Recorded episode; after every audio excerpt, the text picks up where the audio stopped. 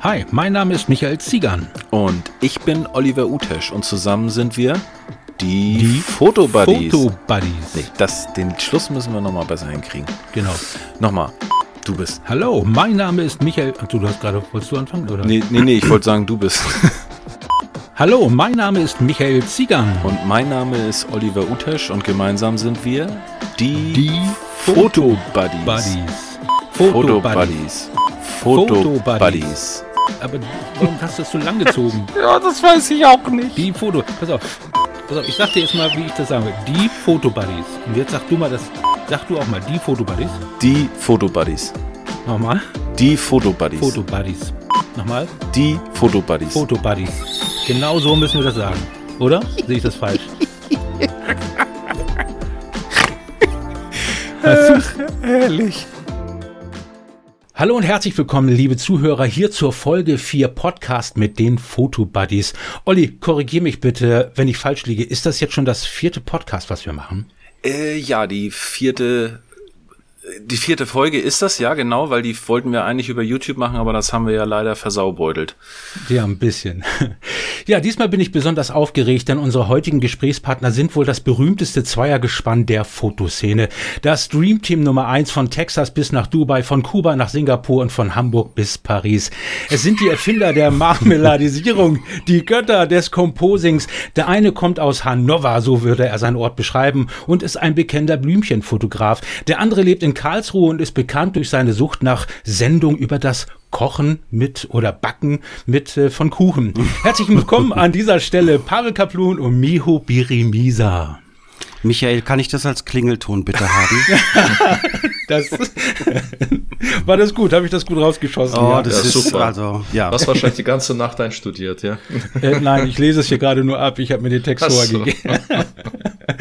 Auch von Ja. meiner Seite ganz, ganz herzlich willkommen und vielen, vielen Dank, dass ihr uns die Ehre erweist hier.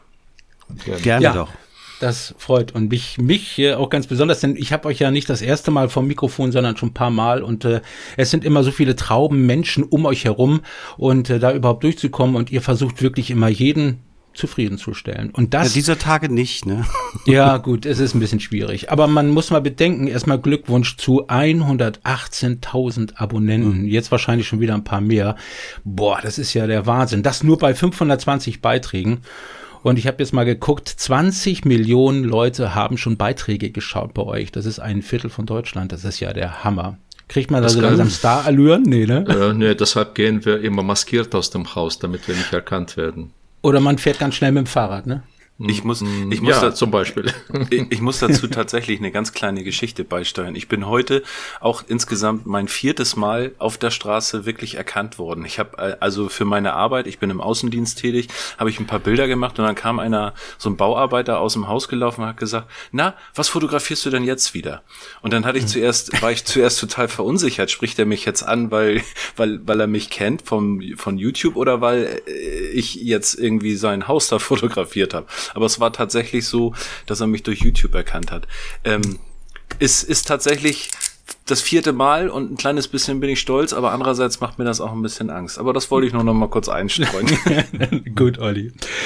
So, fangen wir mal mit dem ersten Thema an, denn ähm, Pavel und Mio, ihr habt schon ein paar Mal drüber gesprochen und es auch gezeigt und da war ein Bericht, das ist noch gar nicht lange her, da habt ihr äh, Bilder gezeigt mit dem Smartphone, hat aber, habt aber vorher nicht gesagt, das Bild ist mit dem Smartphone gemacht oder das ist mit der Kamera gemacht.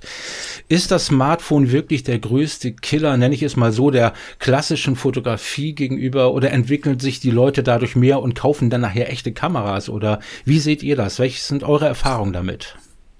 Ja, also die Smartphones immer, werden natürlich immer besser, das ist klar. Und äh, das ist jetzt nicht mehr einfach so äh, vom Tisch zu wischen, wie andere äh, sogenannte Profis äh, zum Beispiel sagen, ja, das ist nicht seriös und so weiter. Das ist sehr seriös, sehr seriös und sehr ernst zu nehmen. Und das wird immer interessanter durch künstliche Intelligenz. Wir haben dazu auch ein Video gemacht auf YouTube. Steht bei uns quasi als Titelvideo, wo wir darüber diskutiert haben. Ja. Was nun? Ja, und äh, ja, die Intelligenz, die in einem Smartphone steckt, äh, das hätten wir ganz gerne auch in großen Kameras. Aber leider ist das nicht so. Ja. Meint ihr denn, dass das noch äh, die weitere Entwicklung ist von den ganzen Kameraherstellern, dass sie sich an den Smartphones jetzt orientieren werden oder werden die eigene die Ideen entwickeln? Müssen, die kommen nicht, die kommen nicht drum rum. Die, mhm. die müssen da nachsehen, sonst äh, ja, die Marken kommen und gehen. Mhm. Wer ja, sich verpasst, auch, bleibt auf der Strecke. Ich würde auch sagen, die dieses Auseinanderhalten zwischen reiner Hardware und Software beim Smartphone, gut, die Technik, die da drin verbaut ist, die ist sehr, sehr, sehr krass, was die Leistung angeht. Aber wenn man sich anschaut, was im Bereich Software dazugekommen ist, jetzt beim iPhone das iOS ist eines der führenden Betriebssysteme, aber erlaubt auch Apps und eine Logik, die man halt also wenig sozusagen woanders findet. Und diese klassische Unterscheidung, die ein klassischer Fotograf bei den Kameras immer sieht, das ist erstmal Technik und Software möglichst gar nicht. Wenn ich mir bei der alten Sony-Kamera anschaue, was da für Apps draufladbar waren, äh, das war eher bescheiden und ist es geblieben. Und da denke ich mal in der Zukunft, wenn man wirklich so einen Quantensprung auch wirklich hinlegen möchte, muss mehr Logik in die Kameras kommen. Wer das ignoriert, okay, kann ich nichts machen, aber es ist eigentlich offensichtlich. Hm. Aber greift das nicht eigentlich den Hobbyisten, der viele tausend Euro für seine Kamera und Objektiv äh, ausgegeben hat, greift es ihn nicht in seiner Hobby-Ehre an, wenn er sowas sieht? Oder gibt es da wirklich einen Unterschied, wo man sagen kann, das macht die Kamera, das wird ein Smartphone auf jeden Fall nicht erfüllen können? Es gibt natürlich Bereiche, wo eine klassische Kamera prinzipiell aufgrund der verbauten Technik immer überlegen sein wird. Aber ich glaube, der Begriff in der, sich in der Ehre gekränkt fühlen, das ist in meinen Augen oder in unseren Augen auch genau falsch. Weil letztendlich wir machen Bilder oder wir machen Videos und äh, der Weg, der kann vielschichtig sein und sich mit der Zeit ändern. Und man muss die Chancen nutzen, die mit solchen neuen Geräten oder mit neuen Apps, neuer Software kommt, um ein noch besseres Ergebnis zu erzielen.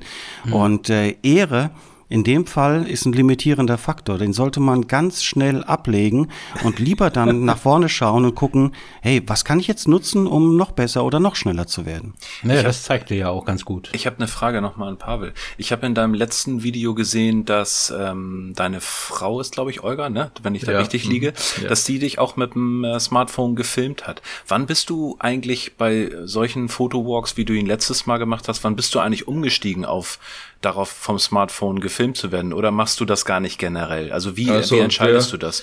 Wir haben das früher schon gemacht, ja. Also schon vor ein paar Jahren. Ähm, wir hatten, gut, ähm, also ich habe alle iPhones von äh, iPhone 1 durchgemacht, ja. Also seit dem ersten iPhone dabei.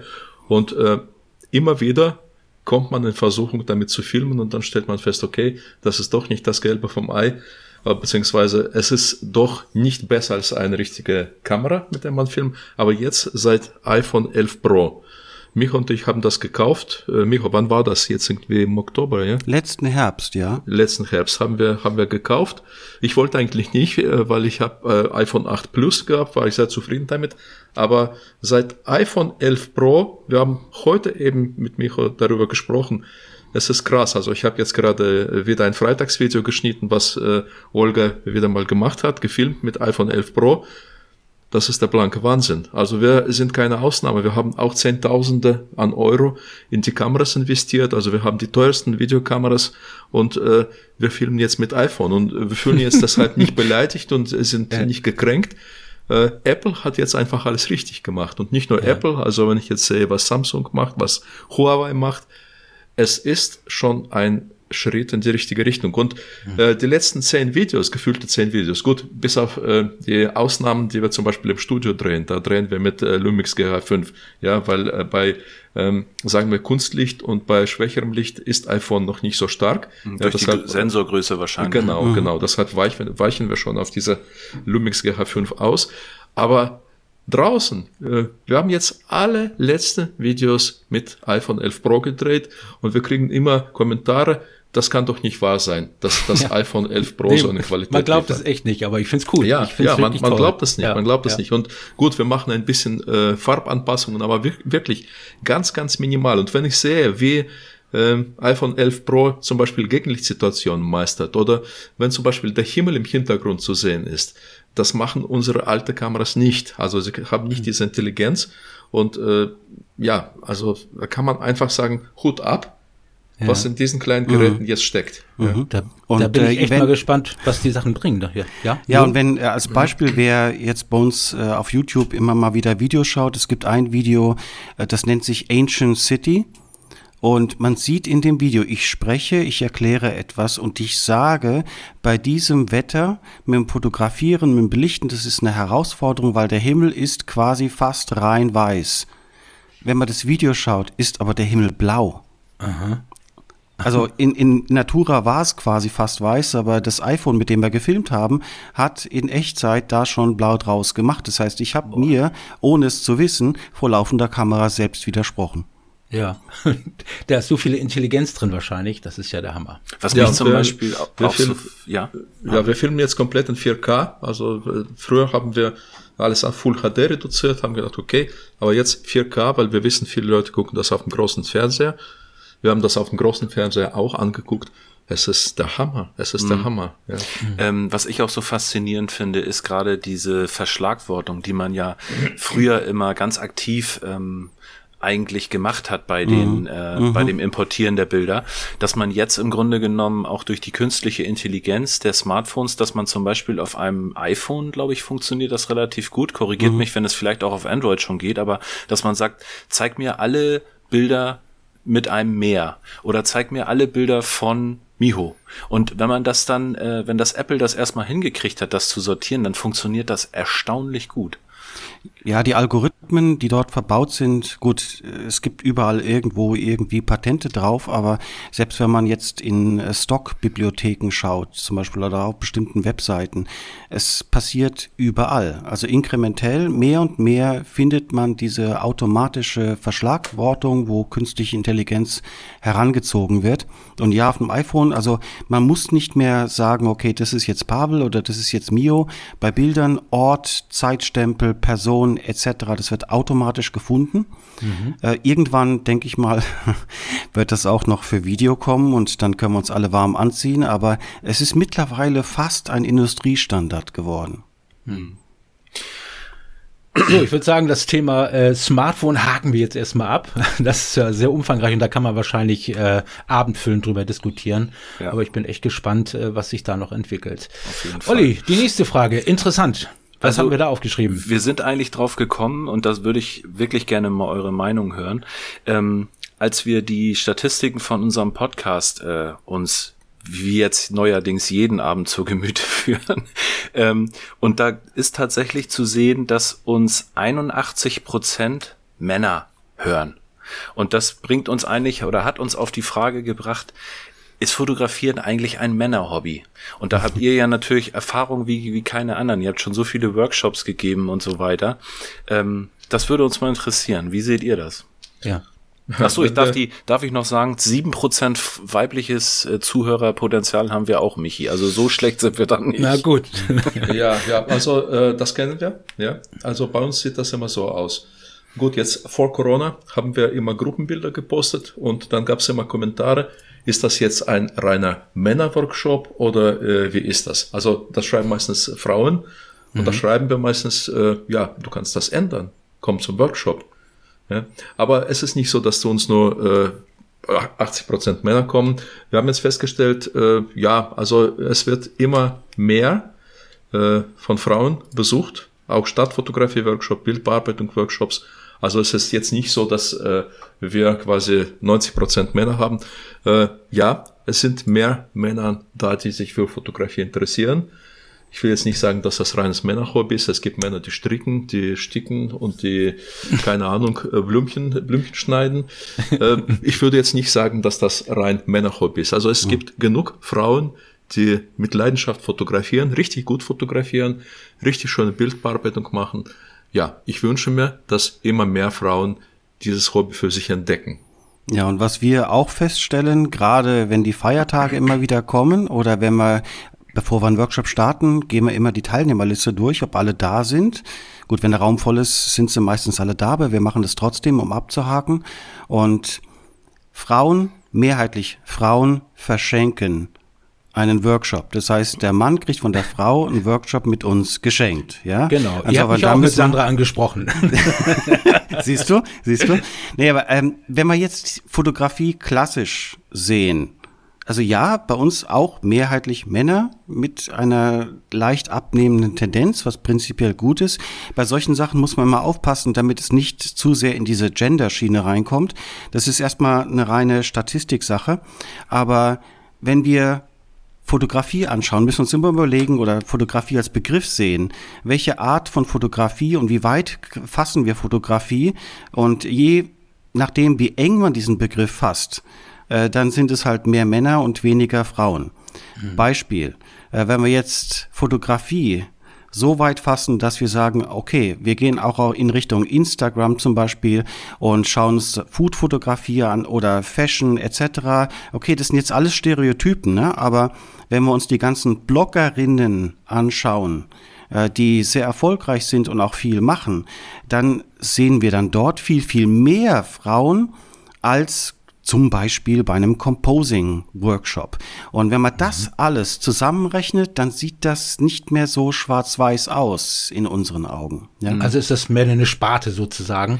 Genau. Äh, mhm. Genau. Ah. Und ja, gut, ähm, ja, gut ja. ich muss aber auch dazu sagen, also je nerdiger es wird, desto mehr Männer sprechen wir und sehen wir. Aber wenn man die Fotografie ganz weit fasst, dann kommen ganz, ganz viele Frauen mit rein, wo Männer wenig eine Rolle spielen. Aber wenn man mal ehrlich ist, gerade das Nerdige finde ich auch immer so herrlich. Wir haben ja auch schon unseren äh, ersten Workshop gemeinsam oder wir haben es ja Fotowalk genannt in Lüneburg hinter uns und ich erinnere da auch noch, dass gerade das hat wahnsinnig Spaß gemacht, dieser Nerd Talk, ne, wie man das mhm. so so nennt, dass man einfach mit mit Gleichgesinnten sich auch auf einer technischen Ebene super äh, über Feinheiten unterhalten kann. Ich will damit jetzt nicht sagen, dass man das mit Frauen nicht machen kann, weil ich erinnere. War ja auch grad, eine Frau dabei. Ich wollte gerade sagen, die wollte ich gerade mhm. ansprechen. Mhm. Ich, ich, erinnere sogar noch ihren Namen, das war Annika, die also wirklich auch mit einer High-End-Ausrüstung da aufgeschlagen ist, wo selbst mhm. mir so ein bisschen die äh, Hosenbeine geflattert haben, als die ihre A7 R Mark III ausgepackt hatten mit dem größten, lichtstärksten Objektiven, die die es bei Sony gab. Mhm. Also ja. es war schon echt faszinierend. Ne? Mhm. Ja, ähm, nächstes Thema. Und zwar könnte man auch wieder Mann-Frau. Schöne Grüße vielleicht erstmal an diese Stelle an Patricia Husarek-Stein. Die kennt ihr bestimmt auch, ne? Oh ja. ja. Auf jeden Fall. Genau, wenn ich äh, bei ihr bei Instagram gucke, dann denke ich immer das habe ich immer das Gefühl, ich sehe äh, die Bilder von Pavel. Da, die hat glaube ich viel von euch gelernt und betont es auch immer wieder, ne? Ja, ja, wir, schre wir schreiben uns auch immer, sie schreibt mhm. immer gerne und wir schreiben mhm. auch, ja, also wir kennen sie, ja. So, jetzt kommen wir eigentlich zur nächsten Frage. Ähm, da hatte Miho aber auch noch mal so nachgehakt, was ich denn damit wohl meinen würde. Die Frage lautete, ähm, was hat wohl mehr Erfolg? Ein gutes Fachwissen über die Fotografie oder über die Bildbearbeitung? Ähm, ja, das geht mehr in diese Richtung. Soll man erstmal richtig fotografieren lernen und dann versuchen, Bildbearbeitung zu machen? Oder wäre das heutzutage mit diesem Programm, die man zur Verfügung hat, eigentlich völlig egal, wie man es fotografiert? Das kann man nachher alles in der Bildbearbeitung sowieso retten. Es gibt so eine Meinung, gut, diese Meinung vertrete ich überhaupt nicht. Wer richtig fotografieren kann, braucht keine Bildbearbeitung. Also das äh, muss ich widersprechen. Ja. Bei uns ist es immer so, Fotografie und Bildbearbeitung. Beides zusammen. Wenn wir bei dem Foto alles richtig machen und dann bei der Bildbearbeitung noch mehr rausholen, dann ist das eine Perle. Mhm. Wenn wir bei einem Foto irgendwas verkackt haben, Entschuldigung, dann rettet Bildbearbeitung auch nichts. Mhm. Deshalb beides, beides auf jeden Fall. Gut, wir sprechen von künstlicher Intelligenz mit Handys, also mit Smartphones und so weiter. Da findet schon eine gewisse Bildbearbeitung statt. Aber das ist jetzt keine sehr individuelle Bildbearbeitung. Man kann natürlich alles noch ein bisschen äh, bearbeiten und individualisieren, aber wenn wir klassisch fotografieren, jetzt sage ich mal roh mit klassischen Kameras, dann sind wir auf Bildbearbeitung angewiesen. Und deshalb entwickelt man eigenen Stil, entwickelt man gewisse Vorlieben, man entwickelt Vorlieben für Techniken, man entwickelt Vorlieben für das Aussehen und letztendlich das gibt den Bildern eine Handschrift. Dann sagen ja. sie, okay, das ist Kaplun, das ist Birimisa, das ist Müller und so weiter. Ja. ja. Also das ist das, was absolut wichtig ist. Beides, beides. Ja. ja. Fotografiert man denn anders, wenn man sich in der Bildbearbeitung immer besser auskennt? Sieht man das Fotografieren anders oder bleibt diese Materie der klassischen Fotografie dann dadurch immer noch gleich? Ja, definitiv. Ja. Mhm. Mhm. Definitiv. Weil ja. ich hatte ja mal einen, zum Beispiel, da ging es klar, es ging um Composing, da war ich mit euch ja, mal in so einem ja. Freizeitpark. Mhm. Ähm, da sieht man auf einmal ganz, ganz andere Sachen oder ihr habt auf ganz andere Sachen hingewiesen. Ähm, was kann man sich nachher reinholen, rausholen und so weiter? Da fotografiert man natürlich mit einem ganz anderen Blickwinkel oder auch mit Licht und mhm. Farbe, als würde man jetzt nur ein Foto machen wollen. Ne? Aber sind in unseren Augen essentiell, alles, absolut alles. essentiell. Ja, ja. ja. Also zum Beispiel, äh, wenn wir eine Landschaft fotografieren und äh, der Himmel passt nicht, Einige sagen, dann würde ich nochmal vorbeikommen. Moment, also wenn wir eine Reise buchen, wir sind 14 Tage unterwegs, zum Beispiel mhm. USA mit Auto, ich werde nicht äh, an einer Stelle fünfmal vorbeikommen und einen bestimmten Himmel äh, zu fotografieren. Ja, ich fotografiere das, was ich mitnehmen kann.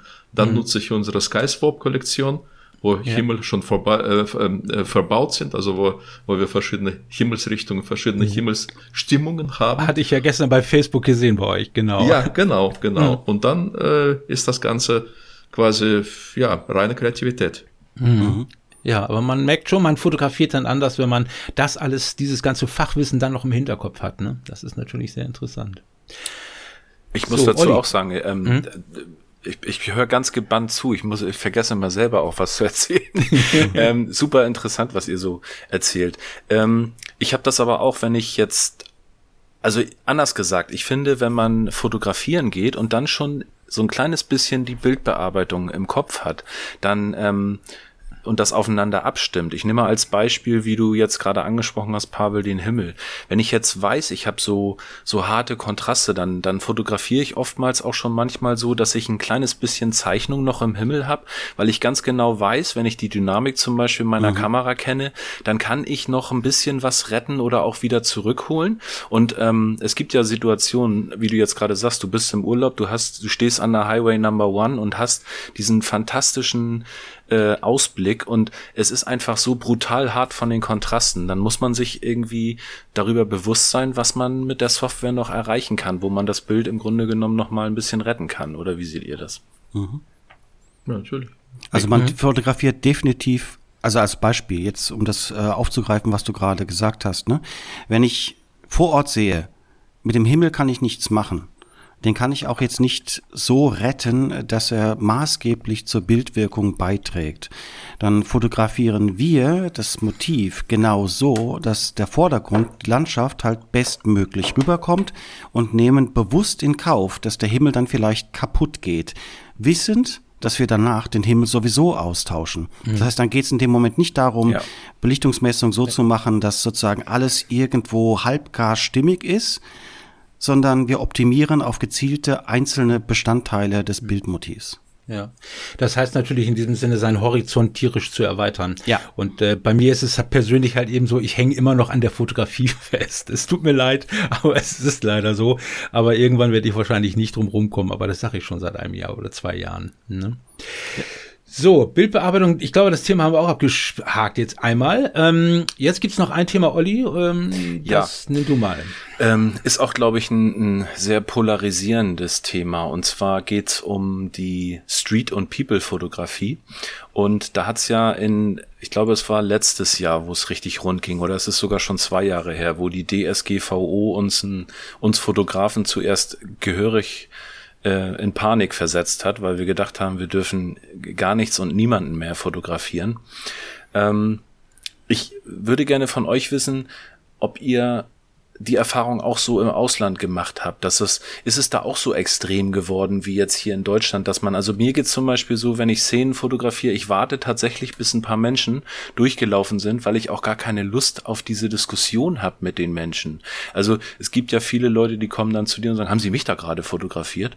Und das ist manchmal ein bisschen unangenehm. Man kann das natürlich äh, so ein bisschen auch äh, erklären meistens, aber auf dieses Gespräch habe ich meistens schon gar keine Lust. Also habt ihr die Erfahrung auch im hm. Ausland gemacht?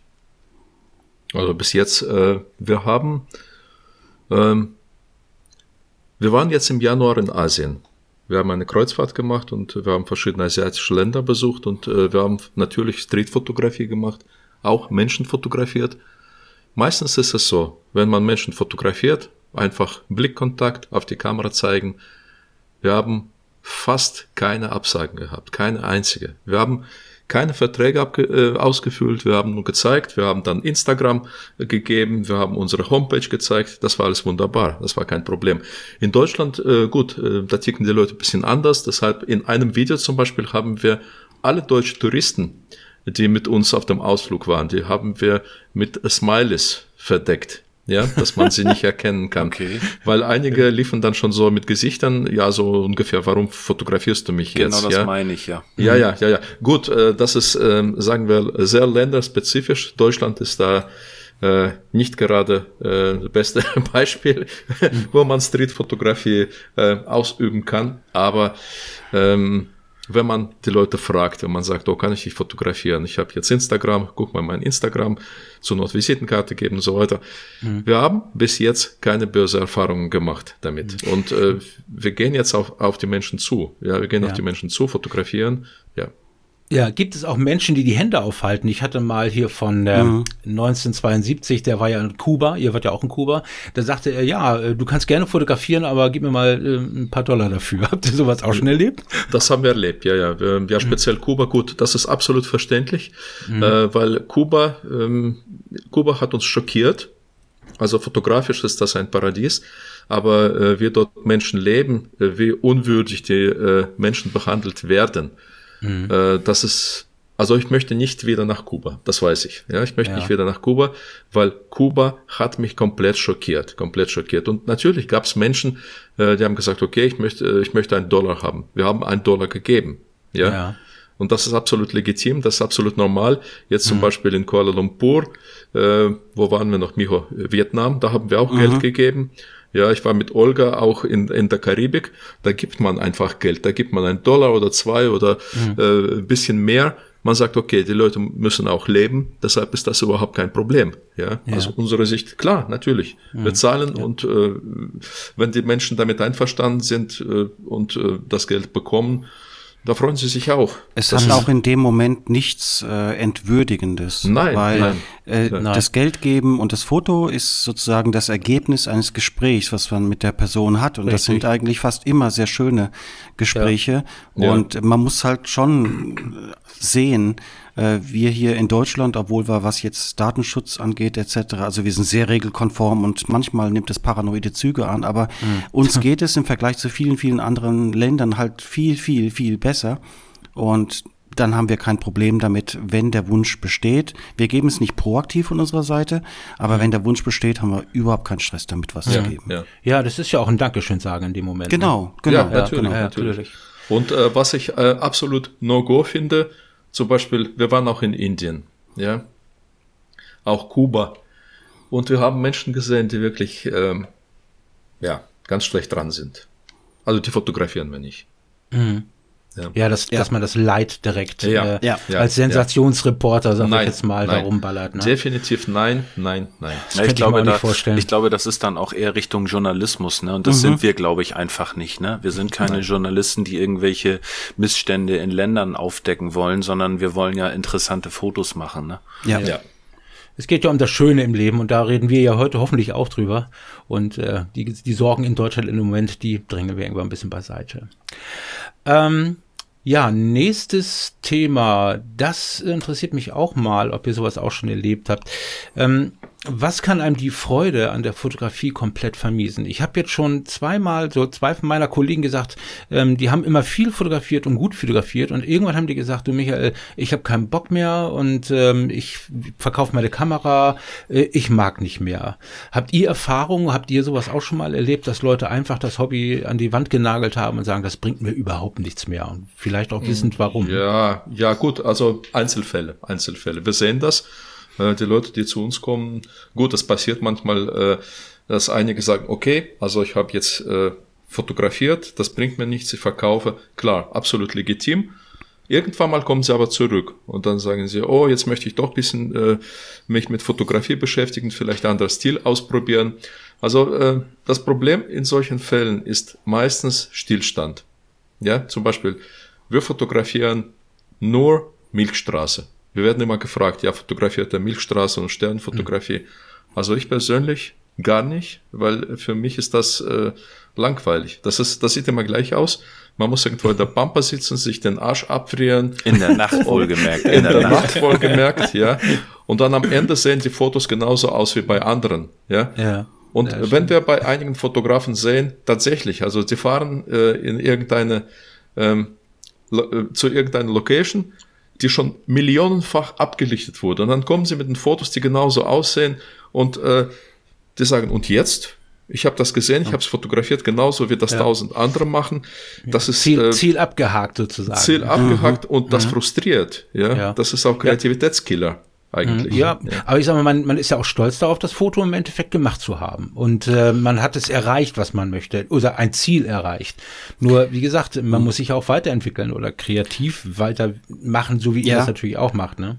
Das, äh, die Gefahr bei diesem Checklisten fotografieren oder Bucketlist abarbeiten, das ist halt natürlich mit entsprechenden Investitionen verknüpft. Ja, also mhm. ich möchte unbedingt mal nach Bali und was weiß ich noch wo und dann die ganzen Sehenswürdigkeiten halt fotografieren. Und das ist halt immer entsprechend mit Geld und Zeit äh, verknüpft.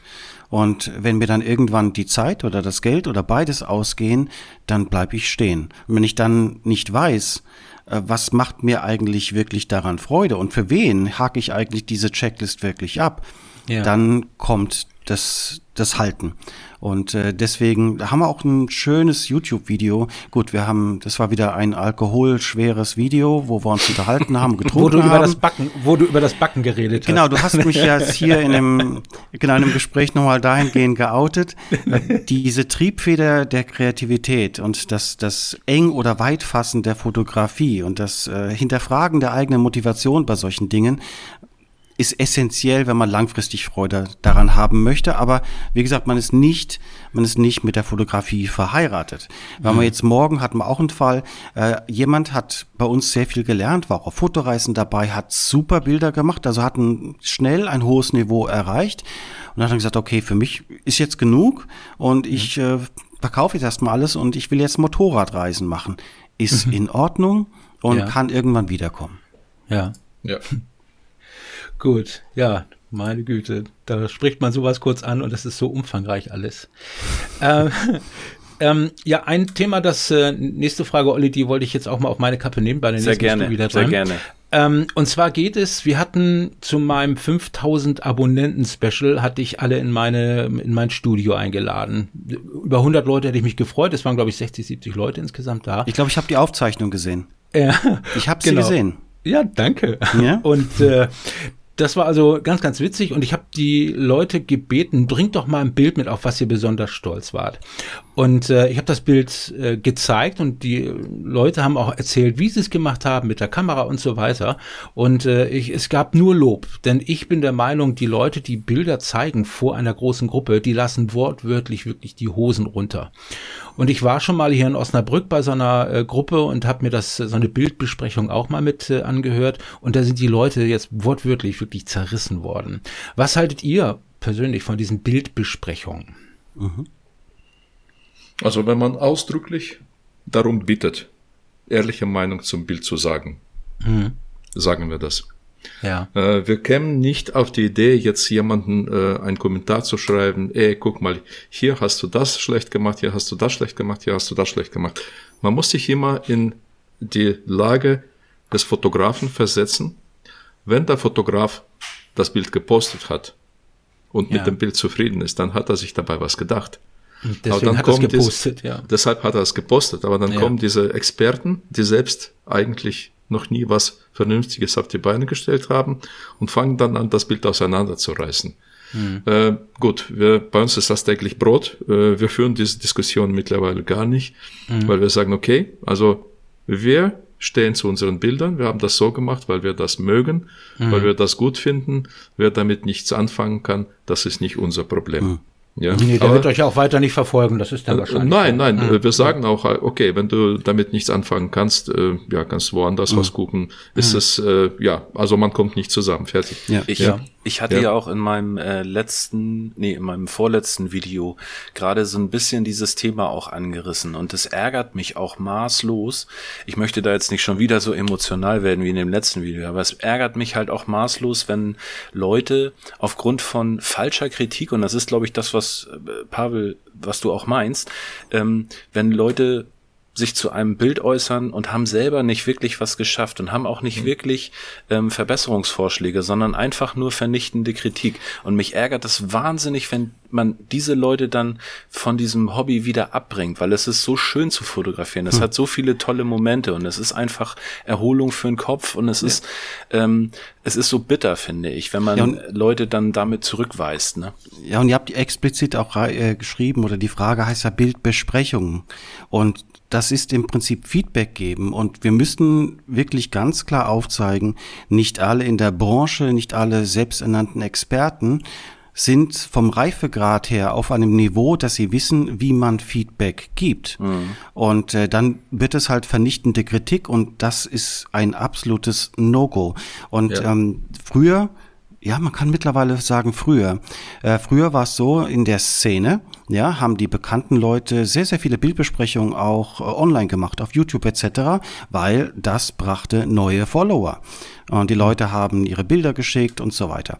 Und dann wurde das irgendwann langweilig und dann hat es niemand mehr gemacht. Und wir haben dann, ist jetzt glaube ich auch zwei, drei Jahre her, auf den Messen, wo wir dann immer wieder vertreten waren und sind, haben wir angefangen, Bildbesprechungen wieder anzubieten. Auf der Messe mit Leuten, die zuschauen. Mhm. Und seit wir das machen, alle diese Slots sind alle immer sozusagen in Anführungszeichen ausverkauft. Jeder Slot war gebucht, die Leute sind gekommen. Und ich finde es total wichtig, wenn man eine Bildbesprechung macht, das ist untrennbar auch mit der Person und ihrer Entwicklung als Fotograf verknüpft. Wenn ich jetzt ein Bild zerreiße und vor mir ist ein blutiger Anfänger, ich kann nicht das gleiche Feedback zu einem Bild geben, wenn ich jetzt einen Profi vor mir habe und dann einen Anfänger. Manchmal mhm. ist es so, die Leute kommen dann das Jahr drauf und zeigen wieder ein Bild. Und das ist vielleicht nicht perfekt, aber ich mhm. sehe, das Bild ist deutlich besser geworden im direkten Vergleich. Ganz genau. Und das mhm. stellt man dann in den Vordergrund. Deswegen hm hier wird viel Schindluder getrieben, muss man ganz mhm. klar sagen.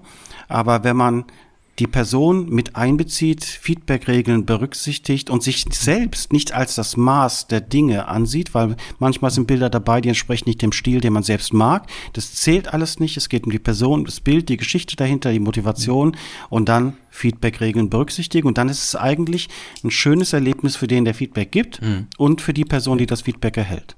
Aber so weit war ich an diesem Abend nicht. Deswegen erstmal möchte ich mir nicht anmaßen, meine Fotografie ist noch nicht so gut, dass ich andere Bilder wirklich beurteilen könnte. Und ich war einfach nur froh, dass meine Abonnenten, mhm. die, die da waren, und ich wollte die einfach mal ein bisschen hervorheben und sagen, Mensch, schön, dass ihr ja, die das Fotos ist ja toll. Macht. Das, ist, doch, das ist doch super. Und alles andere ja. wäre anmaßend gewesen von meiner nee, nee, Seite. Gesagt, also Deswegen. Die, die, Branche ist groß. Es ja. gibt viele Punkte, wo man dann auch auf YouTube reinschaut, sich das anhört, denkt so, was habe ich da gerade gehört? Und dann mhm. schaltet man weiter. Ja. Mhm. Ich muss auch sagen, das war ein ganz, ganz toller Moment. Ich, hab, ich, ich fand das auch so klasse. Ich war ja auch auf dieser Veranstaltung und ich muss noch mal meinen allergrößten Respekt zollen, Michael. Das hast du wirklich ganz klasse auf die Beine gestellt. Ja, danke. Ähm, und dieser Stolz in den Augen, dieser Glanz, wenn die Leute ihre Bilder auf einmal in ganz groß auch äh, an diesem, was war das, so ein Projektor hattest du, so ein Beamer, ne? Ein Beamer. Äh, wenn mhm. sie, wenn die Leute ihre Bilder in groß gesehen haben vor so einem großen Publikum, das waren ganz besondere Momente und äh, es war ganz, ganz unterhaltsam. Auch es waren bewegende Bilder dabei, auch Geschichten, die die Leute erzählt haben. Es war auch nicht zu viel. Man hat ja auch mhm. manchmal, dass jemand sein, ja. seine ganze Lebensgeschichte erzählt, obwohl ja. es eigentlich nur ums Bild gehen sollte. Aber ja. es war ganz, ganz magischer Moment und äh, mhm. das hat echt Spaß gemacht. Und auch einmal witzig, da sagte eine Leica und ich dachte, er meinte die Kamera Leica, aber so hieß sein Hund. Das ich erinnere mich. ja, ich erinnere mich. Das war, das war richtig klasse. Ja. So, Olli, ich glaube, wir kommen jetzt zum letzten und das ist eine Sache, die dich ähm, ja irgendwie scheinbar immer verfolgt. Ja, Olli. ich bin, man sagt äh, in, in, Norddeutschland so ein bisschen, ich bin so ein kleiner Paddelkopf. Ähm, Dinge, die, also wir haben das so unter, umschrieben, Dinge, die in der Fotografie so richtig blöd gelaufen sind. Michi, erzähl mal, was, was meinen wir damit? Ja, ähm, unbedachtes Umgehen mit Kameraequipment, was auf den Boden gefallen ist, zerstört worden ist oder zerkratzt, liegen lassen, von der Mauer gestürzt oder man ist selber gefallen, in die Matsche oder gefallen sel selber oder, in die Elbe geplumpst. ja. Habt ihr sowas auch schon erlebt? Ja, Pavel hat das, das mit mir erlebt. Pavel, du darfst das gerne erzählen. ja, das passiert, das passiert manchmal, ja, ja.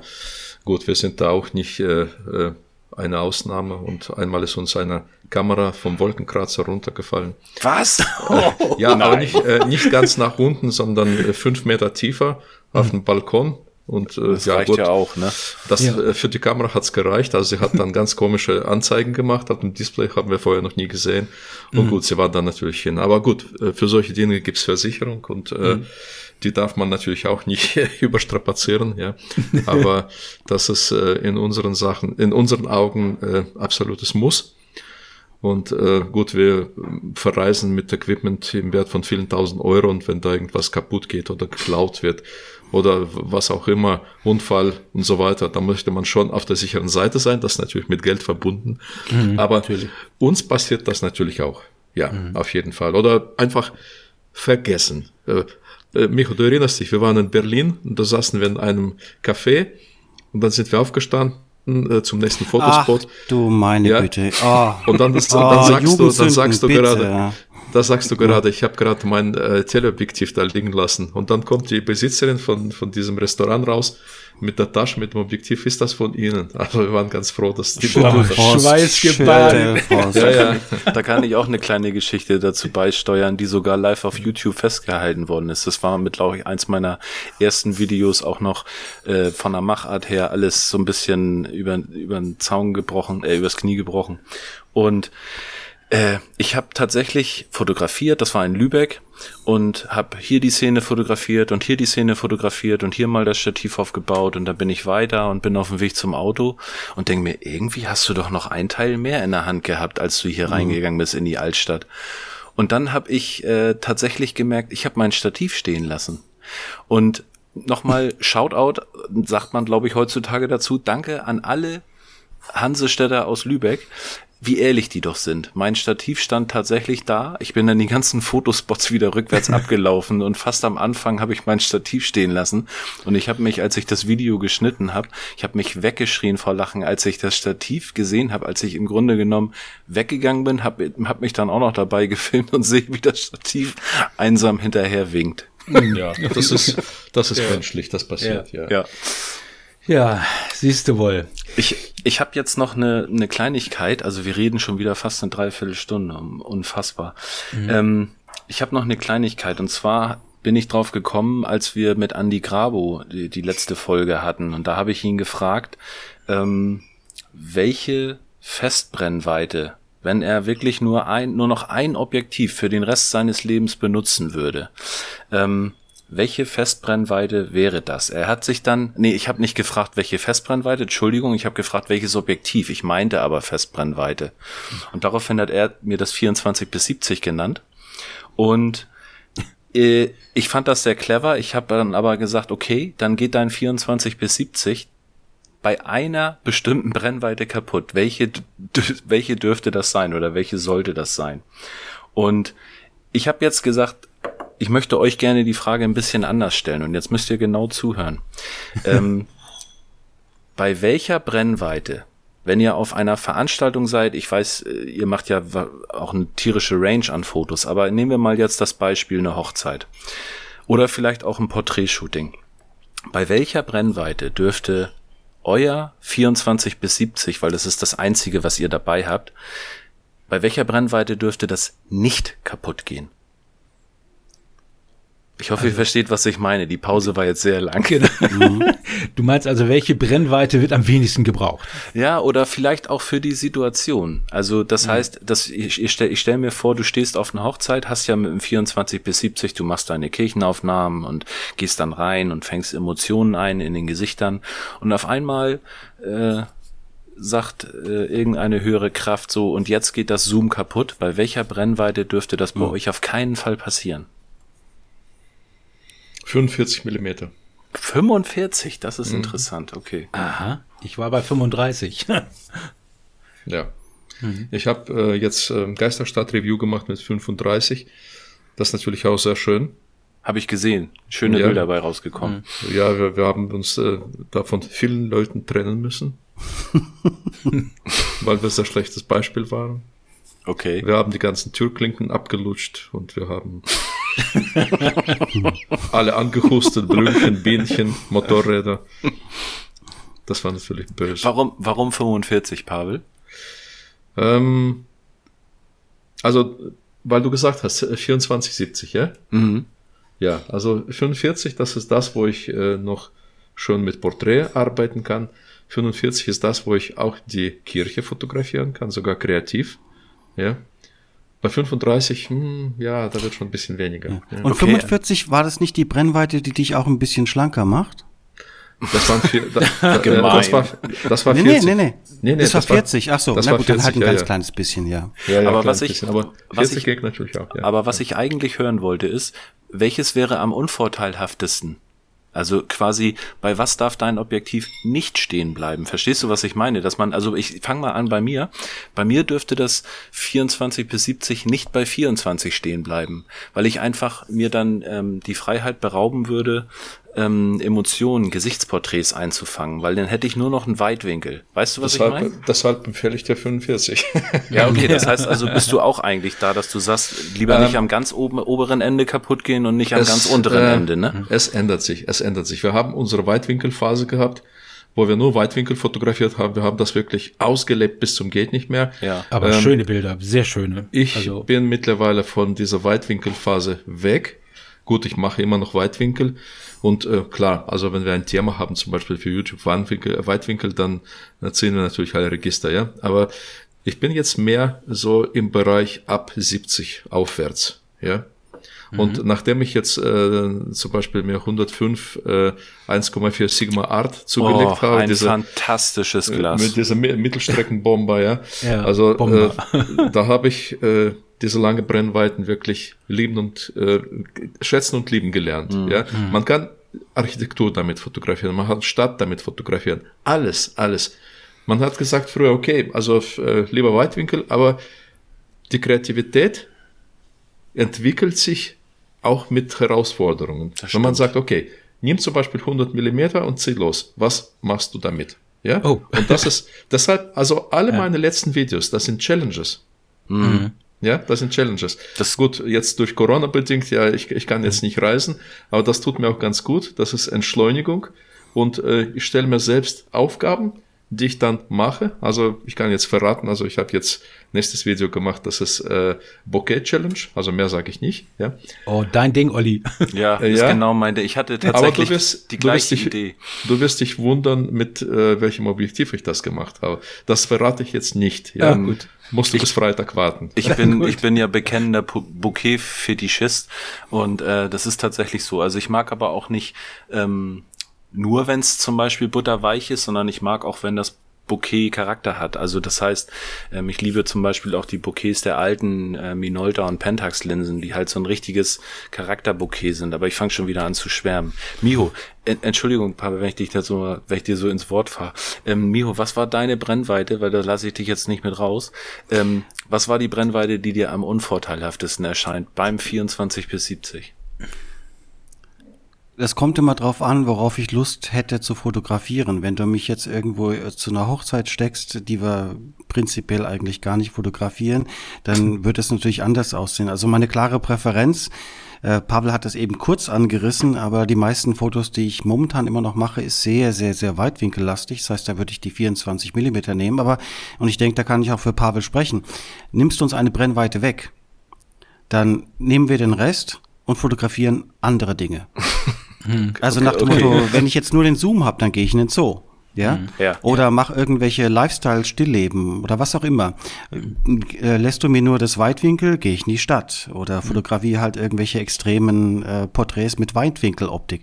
Also insofern, das, das ist auch ein sehr schöner äh, Schluss äh, mit Bezug auf den Anfang, äh, als wir angefangen haben zu sprechen.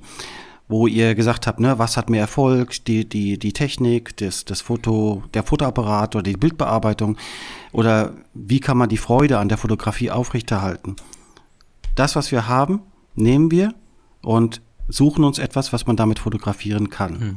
Wir sind nicht festgelegt oder eingeschränkt auf ein bestimmtes Genre oder einen bestimmten Motivtyp. Hm. Ja.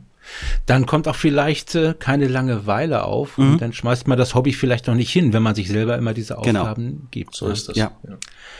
Ich habe ja. noch, eine, hab noch eine ganz kleine fiese Geschichte, wenn, wenn euch das noch nicht so lange dauert. Ähm, ich hab mal so ein bisschen, man hat ja in dieser Tage viel Zeit zum Nachdenken. Ähm, Pavel, dein jetziges oder ich sag mal anders, dein jetziges Ich, so wie du jetzt fotografierst, mit dem Fachwissen, was du hast, mit den, mit der Erfahrung, die du hast, was würde dein jetziges Ich, deinem Fotoanfänger Ich für einen Rat geben? Hm. Interessante Frage. ähm, Du siehst den jungen Pavel in Hannover rumlaufen ja, und, und kommst, dann kommt der alte Pavel. Dann kommt der alte Pavel. Pavel. Erzähl der mal. alte Pavel und sagt dem jungen Pavel irgendwas und der junge Pavel sagt, weißt du, du kannst mich mal. ja, ich glaube. Man muss die Entwicklung selbst machen und mhm. äh, man darf sich von niemandem beeinflussen. Auch nicht von seinem alten Ich. Äh, mhm. äh, älteren Ich. ja. Miho, wie ist es bei dir? Äh, ziemlich ähnlich. Also da ticken wir, da ticken wir gleich. Ich glaube, ich würde meinem jüngeren Ich sagen, lass dich überraschen. Weil, wenn ich jetzt zurückschaue, ich bereue nichts. Alles, wenn man, also ich sag mal so, wenn man mit einer Situation nicht umgehen kann oder mit einer, einem Trend oder etwas, was passiert ist, gut, dann bereut man das vielleicht. Aber äh, wenn man, wenn man mit der Situation umgegangen ist, konstruktiv damit gearbeitet hat und dann zurückblickt, hat im Nachhinein alles irgendwo seinen Sinn gemacht. Ja, absolut. Mhm. Und mhm. ja, deswegen, ich würde sagen, lass dich überraschen. Ja, guck, genau. was passiert und geh damit um. Ja. Ja, das Vielen Dank. ist die Entwicklung. Ja. So, ähm, ja, erstmal vielen, vielen Dank, dass ihr euch jetzt wirklich eine ganze Stunde habt Zeit genommen für uns.